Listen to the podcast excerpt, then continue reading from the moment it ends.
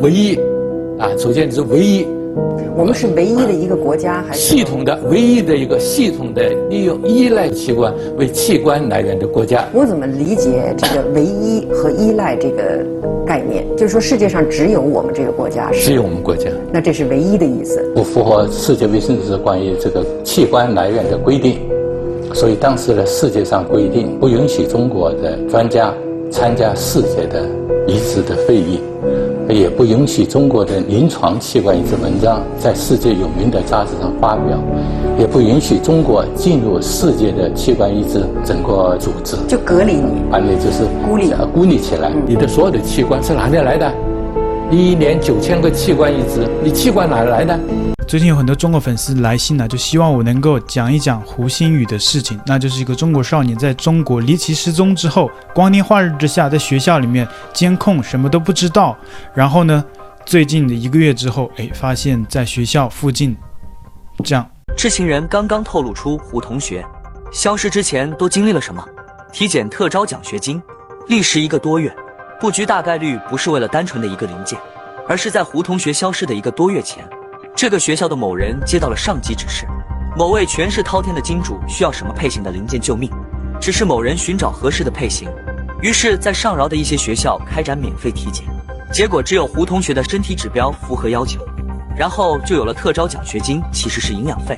在这一个多月的时间里，金主在调养身体，团伙在谋划作案方式，下手时间、地点、外围接应方式，规划路线，怎么规避摄像头这种事要做。想做到神不知鬼不觉，作案时间越短越好。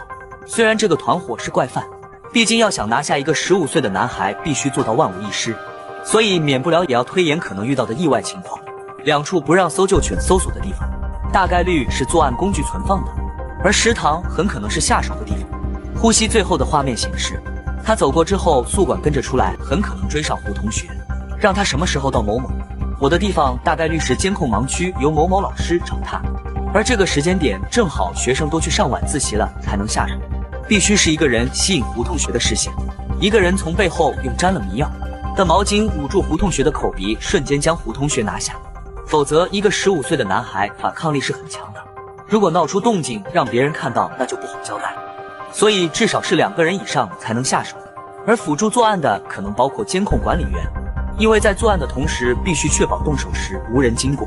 又或者有人在某处望风，确定安全后再用手机发送下手暗号，而负责外围经营的车应该早已在进入校内，或者在食堂后门等候，并且大概率还有车未运送胡同学。相关的讯息其实我也看到了很多，然后我一开始都是在看这个新闻，也了解这个新闻，也大概知道发生了什么。其实很多中国。虽然说大家都是在墙内，都是网络封锁的，但是大部分我看到留言区，其实很多人都知道真相是什么，因为做的太明显了。官方一直删留言呐、然后屏蔽啊，开选中国所谓的精选评论，就是说，呃，你评论什么东西，只有官方允许放出来的，才能最终让我们看到。所以一系列的操作，其实大家都明白是什么道理。包括当初警察说要到处去，呃，地毯式的搜索，就是把整个方圆几十里全部搜遍了。最后呢，这个事情没有没有找到，然后网上继续发酵嘛，继续讲嘛，继续在那里聊这件事情。可能官方我觉得最近把这件事情想草草了结，就是让这些刁民呢、你们这些韭菜、这些粉红就不要再逼逼了，不要在网上再逼逼这件事情。就是官方有压力，希望把这件事尽早了结。然后最近呢就公布了，哎，他的尸体在哪里找到了？结果呢就在学校附近找到了。当初找学校的时候根本就没有搜索到，方圆几十里都找不到一个人，而且。像什么警察啊、救援队啊、他的家人呐、所有的发动所有人去找没找到。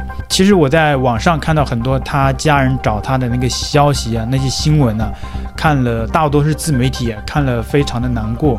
所以其实这种难过的，我其实更愿意去帮他讲。但是很明显，这个事情我知道它是背后有更多的利益关系的，而且不是大家想象的这么简单。所以我讲到这里，大家能懂的就懂。那我今天做力所能及的，就是我讲讲这件事，但是背后的一些东西我就不想讲，因为这个涉及到一些东西的交易啊什么的，那些啊我也不太了解，所以我也不敢讲。接下来的视频呢，仅代表当事人和知情人的立场，不代表本频道以及本人的立场。家属肯定是不让靠近学校嘛。啊。嗯。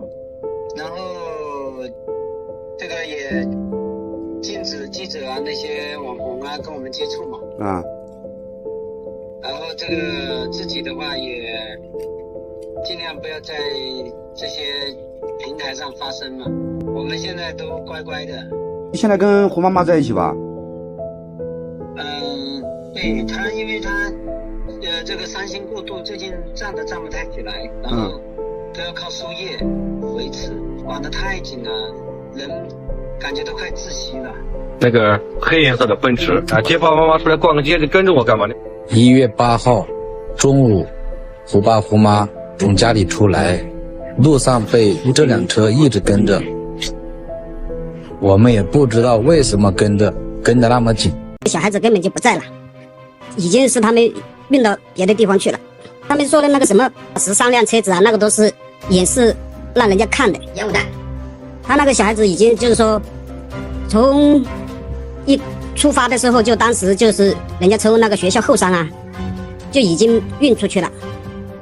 从那个后面，嗯，已经运出去，所以当时他这个校长是怎么回事呢？也是，就是说人的气，那个那个东西吧，嗯嗯，所以呢，运出去，然后到就是我们的医院也是他的嘛，嗯嗯嗯，医院也是他们的，他有那些人，所以一条龙的嘛，全部就搞好了，这个东西全部就，以前也是这样子，所以我们本地人都不敢说，说了都，当时我们县城已经抓了好多人了，人家站出来来说话的时候，嗯，我们后面嘛，慢慢只有保持沉默，看了这个网上这多人。都在呼喊这个事情嘛，所以像现在我们江西省，就是说省公安厅跟市公安厅啊，所以查下来没用，只有中央下来的人才应该才可以办得到这个事情。嗯，所以我们都话也都说了也没用，我们只是个老百姓，发只能发发牢骚，就是说这样的事情。嗯，所以我在这里还是替我们复兴局谢谢你们，叔叔阿姨哥哥姐姐们正能量。不能让他白死。再来看看最近一则引发了中国观众非常关注的一则消息，那就是一篇有关于武汉三十多名大学生神秘失踪的文章，在中国的网络上迅速的流传。文章里说呢，从二零一五年以来，这些二十多岁出头的年轻人陆续的人间蒸发，而公安机关却以成人有自主意志为由不予立案。这篇文章在第二天就遭到了删除。作者也被当局抓捕，并且刑拘了十天。那么对于这些人呢，他有个共同特点，就是一般都是二十多岁，身体非常好，以男性为主，而且都在武汉地区，有的是在武汉上学，有的是在其他地方上学，但是家在武汉，都跟武汉有关系。也就是说，这些人的个人信息在武汉有人知道的很清楚。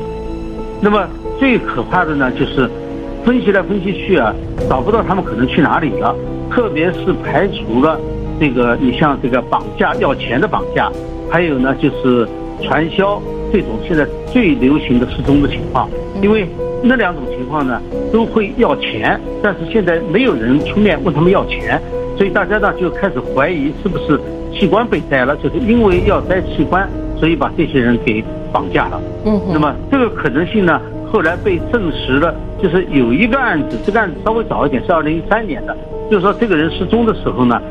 呃，有这个有这个呃叫做献血包，但是呢却没有带手机，带了献血包，也就是说他献血的过程当中可能就被采集了 DNA，就是呃这个配型的这个献献血就就配型了。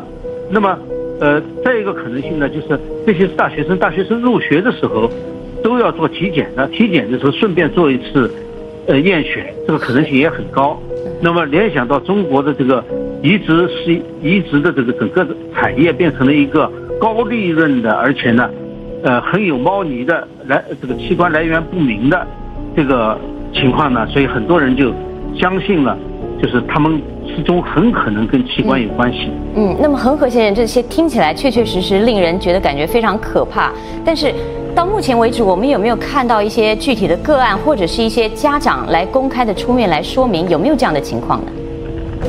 呃，是的，这个呃出面的家长呢，确实有好几个。一个呢就是林飞扬的父亲林少卿。那么林飞扬是在莫斯科大学留学的，他回来以后呢就失踪了。那么他父亲呢，知道他应该到家，所以呢，他就去调查。这是二零一五年十一月份的事情。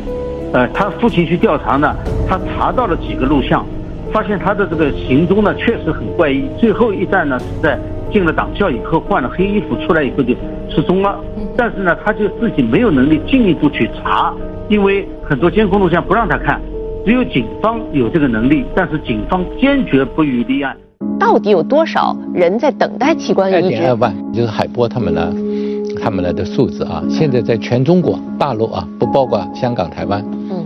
呃，我们全中国现在等待器官移植的是二点二万人。